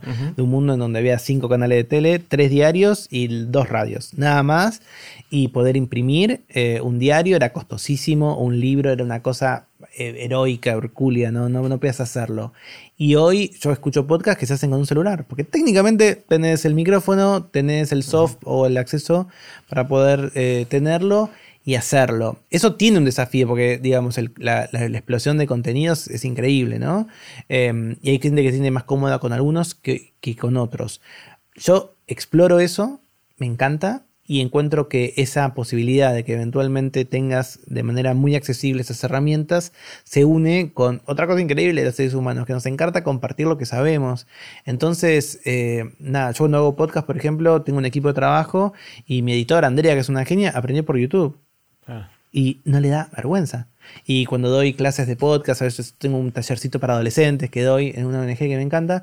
Y y yo les digo, bueno, ok, no sé, tal cosa el micrófono o tal cosa, yo no sé, búsquenla y vuelven y te dicen, este español le dice así, este argentino, hay un inglés pero está subtitulado, alguien lo pone y, y realmente, y esa libertad, charlando un poco justo lo que decíamos recién, ¿no? De cómo haces pie para todo lo tenés que saber. Bueno, hay algo también careta de la, de la academia y es nombrar gente, que está bien porque hay autoridades. Hay una generación que el conocimiento realmente es horizontal. Yo, a mí no me deja de sorprender. O sea, y muchos de los que nos escuchan dicen, obvio, es así. Bueno, yo te juro que hace 20 años no era así. Y hace 10 tampoco, ¿no? Entonces, para mí es increíble. Ok, vos querés hacer un podcast, es un teléfono, listo, no sé nada. Bueno, mientras almorzás, mirás YouTube. O sea, tutoriales, ¿no? Como que para mí toda la cultura tutorial me recontra sorprende y me encanta. Y por supuesto eso no te garantiza que sea muy escuchado. Pero también creo que hay como una y eso me encanta, ¿no? Como que hay una cierta especie de, Estamos dejando de interesarnos tanto por los números netos de grandes volúmenes, que capaz se los abandonamos. No sé, yo escuchaba eh, tu, charla con eh, Darío Turoleski de, de Viacom de Telefe, ¿no? Y un poco también decía eso, bueno, ok, listo, yo tengo cosas mega populares y tengo otras que necesito, que son muy costosas, entonces necesito que lo mega popular me sea un poco más barato para, digamos, bueno, esto yo creo que ok, le vamos a dejar a Darío que haga tipo a Susana o a La Voz o un super reality en, la tele o por streaming. Y yo quiero hablar de algo y yo creo que hay cada vez más personas que lo hacen sin la presión de la popularidad. Cuando nosotros nos conocimos hace 12 años, estaban los blogs. Bueno, uno quería que los leyeran mucho, pero vos imaginabas como mucho. Yo me acuerdo una vez que mi blog tuvo una entrada que lo leyeron 10.000 personas y me decía, wow, ya está, qué increíble. Y ahora capaz es un tweet y te lo retuitea alguien y tenés 10.000 en un ratito. Y yo creo que cada vez más hay podcast, newsletter, digamos, la gente quiere crear esos contenidos, cuentas de Instagram, en donde no sé, eh, yo a veces jodo con la minoría intensa, ¿no? Que además es un problema algorítmico, porque en general vos podés tener un, si, si, el algoritmo no está bien hecho, una minoría intensa te puede cambiar lo que pasa con la mayoría un poco más tranquila, ¿no? Es un problema que a veces tienen las recomendaciones. Un grupito muy intenso que te puede cambiar, eh, que te muestran como, como, como, relevante. Y yo creo mucho en esas minorías intensas. No sé, yo cuando, no sé, escribo de filosofía o de la Antártida, cosas así, nunca tengo pretensión de bestseller. Tengo la fortuna de que mmm, soy cara dura y hago cosas para que se lean más o, o, o, o despierto interés en la gente. Eso me siento muy afortunado, pero nunca pienso eso. Y es una libertad y es una entonces yo veo gente que hace esos contenidos con mucho cariño, con mucho corazón. Eh, los podcasts en particular a mí me encantan porque recuperan esa magia de la radio, de, la cercanía, ¿no? Realmente, sobre todo porque rara vez vos escuchás podcast en un parlante, siempre están en los auriculares. Y el auricular es como que te besa la oreja, no sé cómo decirlo. Es como, te, tipo, te están susurrando, ¿entendés? Y eh, estás, eh, qué sé yo, en pandemia, digamos, siempre el consumo de podcast estaba más vinculado con caminar, con andar en colectivo, eventualmente en avión, en, en subte, en metro, eh, y en pandemia, eh, nada, leí unos informes que están muy vinculados con el, con el, limpieza de tu casa, estás lavando los platos, estás barriendo, ordenando, esos momentos, ¿no? Donde vos, y esa intimidad que tiene el audio, eh, y por supuesto están los youtubers, ¿no? Pero a mí, a mí lo que pasa con youtubers es, bueno, necesitas luces, micrófono, otro tipo de cosas para que sea más atractivo, ¿no? Pero lo tenés. Y newsletter, nada. Vos, qué sé yo, la gente que trabajamos vivimos arriba de un mail. Yo, tipo, la mitad de mi trabajo es ver mail, responderlo, calendarizarlo, pensar qué dicen. Que te llegue ahí un contenido, ¿no? También como a, a, a, a tu buzón real, ¿no? Como cuando antes venían a tu casa, te caía una, una, una carta física. Uh -huh. eh, eso creo que a mí, insisto, no deja de sorprenderme eh, esa horizontalidad que tantas veces se, se, se, premió y que ahora la tenemos sin la presión de que tenga que ser todo mega popular. Tomás, quiero hacerte preguntas cortitas. Dale. Las preguntas son cortitas. Vos tomate el tiempo que quieras para, para No soy de respuesta cortita, pero te prometo. está todo bien, está todo bien. La primera es la del viaje en el tiempo. Imagínate que un amigo, una amiga inventa finalmente la máquina del tiempo con la que muchos soñamos cuando nos compramos la primera Commodore en algún momento. Y eh, te dice, mira, te voy a regalar un viaje en el tiempo. Vos podés ir a donde quieras, a cuando quieras. Estás un rato ahí, un tiempito ahí, y después volvés al aquí y a la hora. Un solo viaje. ¿A dónde irías? Primero, ¿al pasado o al futuro? Eh, no iría al futuro porque yo creo que el futuro lo tengo que colaborar yo en hacerlo. No quiero saberlo. Y no iría muy atrás en el pasado porque no quiero eh, hacer, no, no, entender cosas. Hay una semana. Pues, ¿Me puede ir una semana? Sí. Ok. Hay una semana, esto es muy personal, pero que me encantaría haber estado en Buenos Aires, eh, que en el año 93 tocó Michael Jackson, Madonna y Roxette, que es una banda yeah. noventosa que a mí me encantaba, chico me encantaba, me encantaba. Tocaron en River. En, en, Los tres en, una, en un eh, lapso sí, de pocos días. Siete días, una cosa así. Eh, nada, me hubiera encantado. Wow. O sea, capaz de unos días antes para sacar las entradas que no había plataformas, había que, había que hacer la fila, la famosa, una, una, cola para sacar las entradas. Pero siempre pensé Mirá. que. Y yo ya estaba vivo, tenía 13 años en el 93. Y lo veía desde, desde mi ciudad. Y en, en, mi casa capaz no había ni guita ni ganas de ver a Michael Jackson. Pero me hubiera encantado. Esos tres shows para mí como condensan mucho de, de lo que soy, de la música que escucho mucho lo que me copa. Mira, espectacular, me encantó. eh, ¿Qué sentís que sabés ahora que no sabías cuando estabas pensando y que te hubiese gustado saber? Es decir, ¿qué te dirías a vos cuando tenías 20 años y tuvieras la posibilidad de hablar con, con el vos de tu pasado? Eh, siempre pienso que mmm, tardé mucho eh, en sacarme mmm, como prejuicios con, con, con, de qué cosas puede hablar la filosofía. Como que durante casi toda mi carrera, cuando estaba estudiando, pensaba que tenía que... Me costó un montón encontrar que me gustaba la filosofía de la mente, me costó un montón. Hice un montón de intentos. Yo eso trato de compartirlo a la gente que estudia filosofía. porque vos rara vez entrás y terminás después sabiendo qué te gusta. Y mucha gente en el medio se va porque no sabe. Pero ¿Y te dirías, te dirías, entonces bancate que te va a gustar? Explora, explora, explora mm. y sorprendete que capaz lo que vos haces no, no es lo más mm, reconocido o nada. Yo me la jugué por lo que yo sentí que me iba a interesar muchos años y la pegué, pero también probé un montón antes, no es que la pegué, tipo, probé un montón, probaría. Mm. ¿Qué sentís, Tomás, que opinás distinto que la mayoría de la gente que te rodea? Puede ser el círculo más íntimo, un círculo más amplio. ¿En, qué pensás distinto?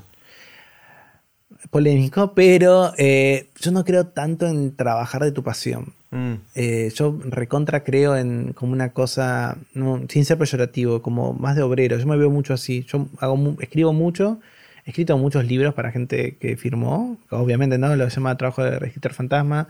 Eh, escribo hoy incluso, ¿no? Artículos para LinkedIn, para empresas y todo eso. Eh, mm, es genuino, me da trabajo, me da plata, lo hago bien. Y no siento que pongo nada de mi pasión. Pongo algo de mi conocimiento, siempre hago cosas que me, me enorgullecen, digo, no nada, pero mm, nada, firmo lo que me gusta firmar y lo que encontré firmado por Tomás Almaceda porque lo hice yo y lo quise firmar, pero lees un montón de cosas que escribió Tomás Almaceda y que no, porque para mí, no sé, muchas veces eh, los trabajos de pasión son los que más me gustan y no siempre son los que me permiten vivir o generar los ingresos que necesito.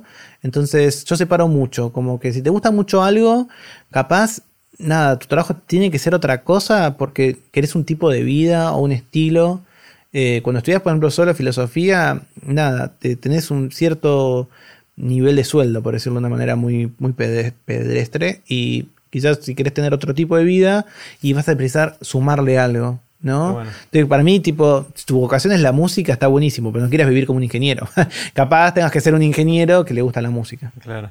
Está bueno, es, es interesante en, los últimos episodios que estoy grabando Aprender de Grande, surge el tema de la pasión, pero con distintas perspectivas. La tuya, si lo entendí bien, es no siempre vas a encontrar una vida en la que todo lo que hagas para sostener tu nivel de económico o lo que quieras necesariamente va a estar relacionado con algo que te apasione. Quizás tenés que bancártela y hacer un trabajo en cierto horario para dedicarte a lo que te apasiona después y está todo bien. Esa es la perspectiva. Sí, sí, no amargarse. Lo veo mucho en muchas personas. Porque otra, otra distinta que surgió, te la tiro por si es complementaria, es esta idea de que no sirve tanto pensar en que vamos a encontrar nuestra pasión, ojalá, y después dedicarnos a algo que tiene que ver con esa pasión, sino que la pasión se construye trabajando de algo. Totalmente, eso también puede pasar, no se me ha ocurrido. Eh, sí, porque también hay gente que no tiene claro exactamente qué es lo que quiere todavía. Claro, pues ni se inventó lo que le va a apasionar, lo tiene que inventar esa persona. Y entonces, ponete a trabajar de algo por más que no te apasione, y quizás, si tienes suerte, te termina apasionando, porque es a través de trabajar y meterte en algo que terminas encontrando la pasión. Esa es una mirada. Otra mirada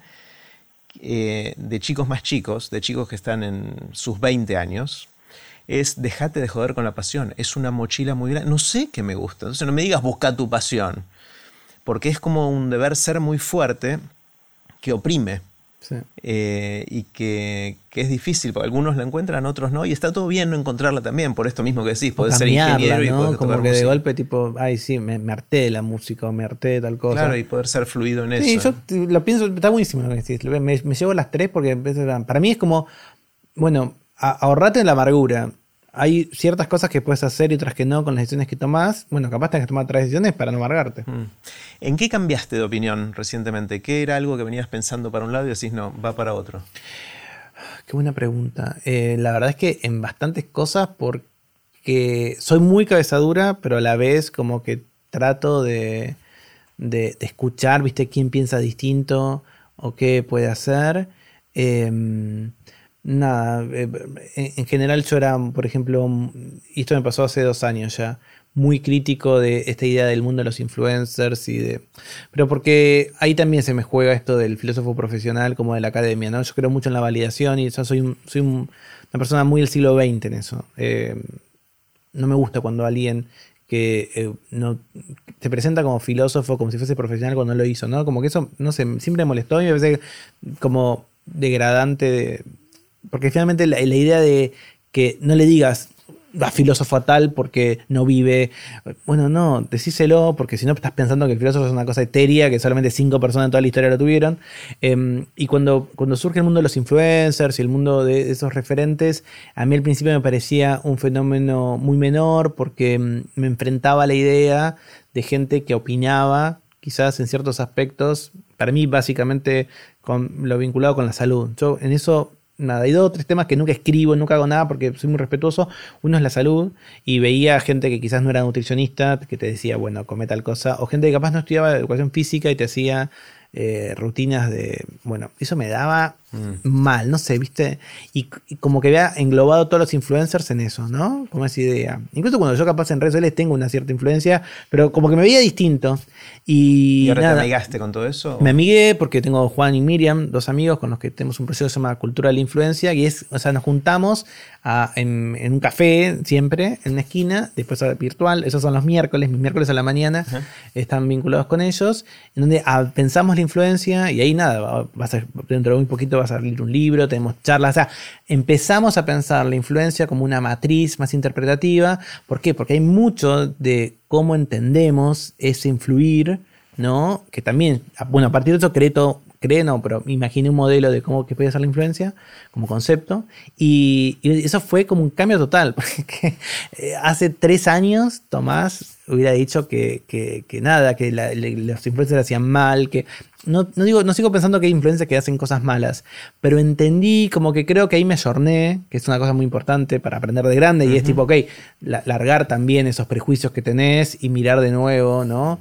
Esos fenómenos, y entendí que creo que hay algo ahí de, las, de, de influir que va más allá de lo digital y que es central, porque para mí digo muchas cosas juntas, pero solo esto, para mí la base finalmente de, la influencia, yo lo veo como un diálogo, para mí influir es, es, una actividad que es un diálogo, no es un debate, no es una conferencia de prensa, eh, es, es una actividad, es un diálogo que en la base tiene la confianza, y para mí la confianza es como el gran concepto de este momento, porque vivimos una paradoja que a mí me impresiona mucho y que es lo que un poco me, me, me, me lleva a pensar en los influencers, y es que si ves todos los estudios tipo de mercado o de opiniones, lo que a veces las empresas llaman el barómetro, ¿no? El barómetro de la confianza, las tres entidades en las que siempre confiamos, que eran la política o el Estado, el periodismo y las compañías, las tres, digamos, están en crisis. Pero, y ahora en, tiempos de antivacunas se ve, ¿no? Gente que todo el tiempo piensa, bueno, ¿por qué me ofreces esto?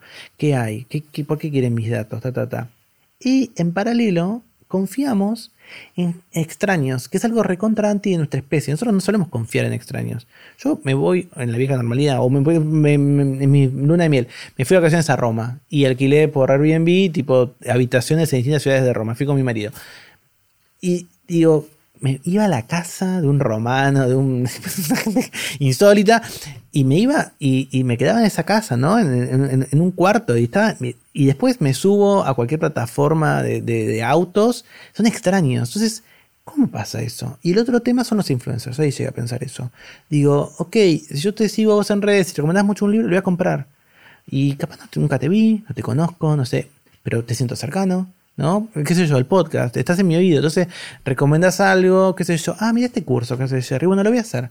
Mm. Pero si yo te conozco, que no sé qué vas, o sea, entonces cuando pensé en eso, me di cuenta que la base de eso es la confianza, porque yo creo que esa supuesta crisis de, de, de, escepticismo que hay, es que, bueno, estas entidades, el gobierno, el periodismo, la publicidad, me engañó, me sentí traicionado muchas veces, me di cuenta que, digamos, necesitan una autocrítica, tienen que arreglarla, pero yo tengo que depositar mi confianza en algo. Y de, deposito mi confianza para mí, y ahí vuelvo increíblemente a lo que charlamos muy, muy al comienzo, y es en alguien como yo. En alguien como yo. Entonces, bueno, ok, mira, sí tengo un cuarto además. Y ahí están como las reviews. Entonces también yo amo las reviews, amo tipo las analizo, me encanta. Porque, y de hecho también las plataformas lo hacen, ¿no? Terminas de hacer algo y te sale eh, ponernos una eh, comentarios. Y yo miro las reviews y amo y agradezco porque me divierten y porque me enseñan mucho la gente que deja buenas reviews. En el baño andaba mal la cadena. Jerry es divino, pero tiene la pata. Este auto estaba bien, pero. ¡Wow! ¡Wow! ¿No? Como que. Entonces, ese sistema de reviews nos traen. Entonces, para mí, el, tema de, este momento histórico, para lo que a mí me apasiona y me hace pensar mucho, es la confianza. Porque yo creo que es algo que, como charlamos también al comienzo, uno también, por, por, nuestra dotación biológica, a veces detectas automáticamente la confianza. Te puedes equivocar. Cuando es alguien y confías. Entonces, para mí es tipo, bueno, ¿cómo yo podría, eso es lo que me encanta como transmitir o pensar, estrategias para volverme confiable? Y volverme confiable es que yo no, no, voy a confiar en vos si veo que sos impermeable, que no cambias de opinión, que es confiable el que es poroso, el que digo, ah, ok, yo voy a confiar en vos porque, tipo, y yo capaz te voy a cambiar también este diálogo, ¿no? De la influencia. Como que, bueno, todo esto es, todo, todo empezó porque yo dije, que tarados que son los influencers, son muy peligrosos. Y hoy, tipo, todas estas ideas, y ahí vuelvo a esto, para mí son ideas filosóficas, porque voy tomando de las cosas que ya conocía, que ya sabía, hombros de gigantes, ¿no? Me encanta, me encanta, está buenísimo. ¿Qué te asombra, qué te sorprende? ¿Qué son esas cosas que ves, ves y decís, wow? Y desde chico el espacio. El espacio. sí, bueno, yo soy muy fan de Star Trek, ah, nerdismos, eh, y eh, por lo menos aquí en la Argentina está la pelea porque todo, el mundo piensa en Star Wars cuando digo Star Trek, pero No, no, para mí es Star Trek. No, sí, pero somos To boldly go where no one has gone before. O sea, y lo tengo con la voz de, Captain Picard. Ah, de, Picard, de la Picard ahí. ahí. fan, fan total. ¿Qué decirte? Para mí es el espacio, me encantaría. Y de hecho yo creo que mi pasión por la Antártida es porque es lo más parecido que hay al espacio en, la Tierra, en nuestro planeta. Eh, qué sé yo. Y a veces te, me dicen, bueno, nunca viajé a la Antártida, si viajaría o ponele, si viajaría al espacio, siempre es un poco más difícil. Y sabes que me agarra como que me lanzaría, como que me tiraría la pileta aunque no sé si vuelvo. No sé, Pero la Antártida es bastante posible. Escribiste un libro sobre eso y no fuiste, tenés que ir. Es que la Antártida es muy caprichosa. Solo puedes ir si sos científico, si sos militar o si sos personal de apoyo. No filósofos. y por ahora no. Voy a hacer mucha esfuerzo para que sí. Eh, y te deja entrar si sos así y nunca sabes cuándo te deja de ir porque te puede agarrar una invernada y te puedes quedar un, año más. Eso también, bueno, eso también es el espacio. Es como entregarte a eso. Y, ahora capaz en Capital Federal es un poco más difícil en la Ciudad de Buenos Aires, pero cuando ves el, cuando ves el cielo muy estrellado, ¿cómo no perderte? No, a mí eso me, encanta. Qué bueno, qué bueno. ¿Tenés alguna habilidad inútil? Ay, qué buena pregunta. Eh, yo no, no, qué sé yo, supongo que vuelvo todo útil en el fondo. Para mí hago muy buenos mates.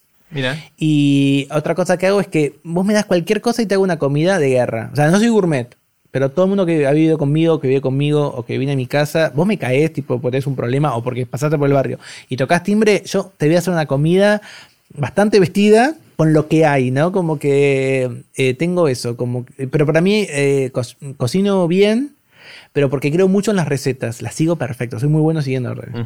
Entonces, vos me das una receta, ahora en cuarentena, eh, el año pasado, por ejemplo, hice tiramisú, hice mm, cheesecake, cosas muy elaboradas, tipo, o capaz la gente va a notar para mí muy elaborado, y todos decían, ¿cómo es? O unas mega tortas. ¿Cómo hiciste? Sí, es una receta. Si la receta funciona, me cuesta pensar que a todo el mundo no le salga, pero es obvio que no todo el mundo sigue bien las reglas, ¿no? Yo soy como muy ordenadito. Qué bueno, qué bueno.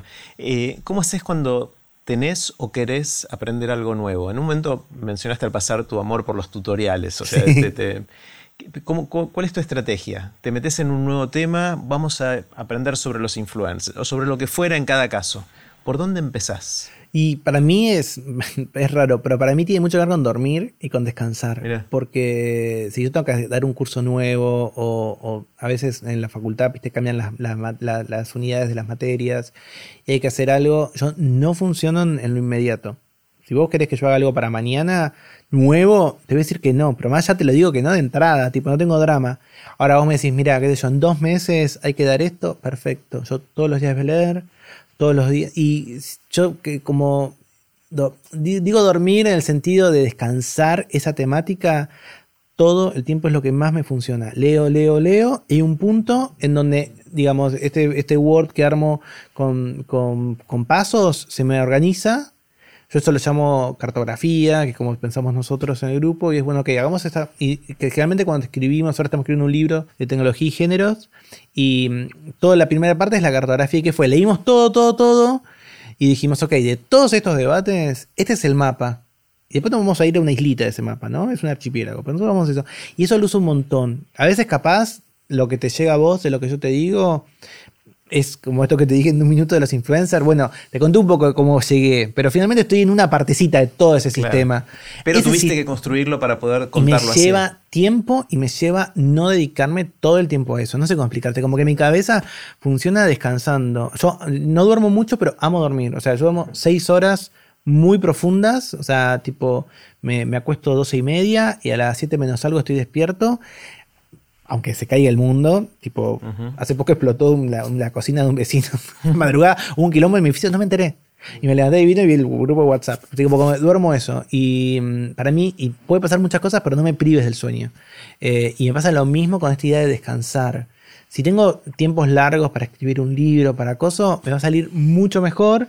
Me organizo esa cartografía y ahí después te cuento qué hay. Y a veces ni te enterás que es todo eso capaz porque estás aburrido, porque no me interesa contártelo, no, no. Es un proceso creativo más personal. Y todo, todo, todo, todo siempre lo dejo registrado, porque reciclo un montón, pero reciclo cosas de 2006, 2005, tengo papeles, como que, por supuesto, para mí es una virtud, pero muchas veces me da vergüenza lo que escribí en el pasado. O sea, tipo, yo soy muy crítico, pero lo veo como digo, bueno, ok, tipo, si nada de lo que hiciste antes te da vergüenza es porque no evolucionaste. Yo creo que, tipo, algo de tu pasado, no sé si vergüenza, pero que estaba pensando, ya sea tipo un look, una ropa, un corte de pelo o una idea. Pero tengo registro de todo. Amo la nube por eso, porque cuando era chico, nada, bueno, todavía tengo cosas eh, en papel, pero mm, me reciclo mucho ideas, ¿sí? Genial. ¿Cuáles son las lecturas que te transformaron? Evidentemente leíste un montón a lo largo de la vida, con lo cual es una pregunta especialmente difícil, quizás o quizás no. ¿Puedes identificar una o dos cosas que hayas leído, libros o otras cosas que sí, dos cosas re distintas. Y una la recontra recomiendo siempre, y una es tipo Meditaciones Metafísicas de René Descartes. Es el libro de filosofía para mí. Meditaciones Metafísicas de Descartes para mí es el libro que me que me cambió la cabeza. Mucho de mi actividad filosófica es pelearme con Descartes y con ese libro, pero todos los años eh, me las ingenio, de hecho ahora en dos semanas, para darlo. No sé cómo doy ese libro porque me sigue pareciendo espectacular y me sigue pareciendo increíblemente accesible para cualquiera. Mm. Se descarga en cualquier lado gratuito o te buscas una linda edición. Son seis noches que Descartes pasó frente al fuego pensando. Esas seis noches destruye la realidad y la vuelve a construir Puede estar de acuerdo o no como la construye, la destruye, estoy en desacuerdo, pero es espectacular. Eso, tipo, y eh, mi gran aspiración es hacer algo de 50 páginas que cambie el mundo, ¿no? No voy a llegar nunca, no, pero digo, es como un deseo. Eso me cambió. Y después un libro muy menor, de un autor que a mí me encanta y que tengo por suerte la suerte, esa gente que vos seguís en redes sociales y te arrepentís, que me suele pasar porque idealizas. Se llama Steve Berlin Johnson, eh, nada, es un un divulgador, y él tiene un libro muy menor, pero muy lindo, que se llama Everything Bad for You is Good. Todo lo que es malo para vos es bueno. Y lo que hace es rescata todos los consumos culturales chatarra y te dice, ¿qué aprendiste de eso? Y tiene, esto que decir es medio retro, pero bueno, tiene un capítulo sobre Lost, la serie Lost, ¿te acordás? Que es como para mí la primera la vi dos veces entera. Ah, bueno, perfecto. Pero sí, tengo mucho miedo que hay gente que esté eh, en nuestra audiencia que ni sepa lo que es, o sea, es muy difícil, porque hay tantas series ahora. Y mm, más allá de eso, yo en un momento había visto Lost, como vos, me ha gustado mucho, y él te dice, bueno, este consumo que nadie te diría que es súper relevante para tu vida, mira, te aprendiste todo eso. Y a mí eso me hizo entender o me dio el marco para lo que yo creo un montón, que es que la cultura popular tiene un valor. O sea, no todo es increíblemente profundo ni todo tiene un gran significado, pero hay que hacerle caso a eso. Para mí ese, hay un dicho horrible, asqueroso, me parece pésimo, que es tipo como que si es algo popular, ah, no, me acuerdo bien cómo está formulado, pero es algo así como que las moscas, si hay mil millones de moscas en algo podrido. No pueden estar equivocadas. Claro, eso es un horror, pero porque realmente me parece muy soberbio. Realmente, si hay mil millones de moscas, eh, quiero verlo, quiero ver qué hay, quiero ver qué. Puedo estar en desacuerdo, no tengo ningún problema. Pero no creo que lo popular per se sea bueno, pero no puedo creer que hay gente que se van a glorie de lo que no es popular. Lo digo yo que tengo consumo antipopular, no me gusta el fútbol, no me gusta el rock. O sea, cierto tipo el rock pesado no me gusta, el rock sí, pero digo, tengo consumo súper raros. Pero bueno, me parece muy valioso. Ok, este fenómeno, tanta gente que lo hace, ¿cómo puede ser? Entonces, esos dos libros eh, Descartes por clásico, y este mega menor, digo, capaz eh, Berlín escribió otros libros muy lindos, eh, Berlín Johnson, pero este, para mí, el capaz ni siquiera le gusta tanto. Me fue esos libros. Ah, ok. Esto que yo intuía esta persona me lo ordenó, ¿viste? Como que, bueno, confirmó mi intuición. Es medio cabezadura, pero soy un poco así. Como dije, ah, esto que sentía, bueno, ahora lo entiendo más, lo puedo defender. Tomás, si alguien te despertara a las 3 de la mañana y te sacude así en la cama y te dice, Tomás, ¿de qué trabajas? ¿Qué le dirías así? Eh, pensar. Trabajo de pensar. Sí, sí, no me da vergüenza. Está buenísimo. Eh, es lo que hago y la verdad que no hago muchas cosas. ah, es genial, es genial. Si viniera un cataclismo, esta es la pregunta más difícil de todas. Ah. Si viniera un cataclismo que de un día para otro borrara todo el conocimiento y la cultura humana, y vos te dieran a vos la oportunidad y responsabilidad también de escribir un parrafito muy cortito, muy cortito, poquitas líneas, que capture lo que para vos es lo más importante del conocimiento que tenemos para preservarlo para las generaciones posteriores al cataclismo. ¿Qué, qué pondrías en esa, esa frase cortita. Un clásico que podemos seguir pensando y pensando y pensando y pensando y no capaz no vamos a llegar al fondo. Solo sé que no sé nada. Mire. Mm, te invita a, romper todas las creencias que tenés, todos los prejuicios que tenés, todo lo que vos pensás que es, todo lo que vos sabés, está eh, es sujeto a que, a que se destruya y se vuelva a construir o a pensar. Solo sé que no sé nada. Me encanta, me encanta. Y creo que con eso me parece que tenemos que cerrar, porque es, difícil de superar eso. me encantó, Tomás, charlar. Nada, por eh, favor. Eh, yo te siento que hablo mucho. Del tiempo, perdí, no tengo ni idea hace cuánto estamos conversando y me encanta. Eh, y seguramente vamos a tener que seguir conversando en, otro momento. Obvio, obvio. Un placer, un placer, me encantó. Bueno, bueno, gracias. Y así terminó la conversación que tuvimos con Tomás Balmaceda. Puse los links de este episodio en aprenderdegrandes.com barra Tomás. Espero que les haya gustado tanto como a mí.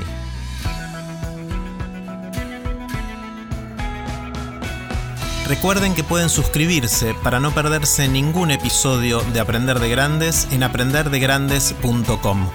Los espero en el próximo episodio de Aprender de Grandes, cuando les cuente lo que aprendo en mis intentos por seguir aprendiendo durante toda la vida y en las conversaciones que tengo con gente que admiro. Chau.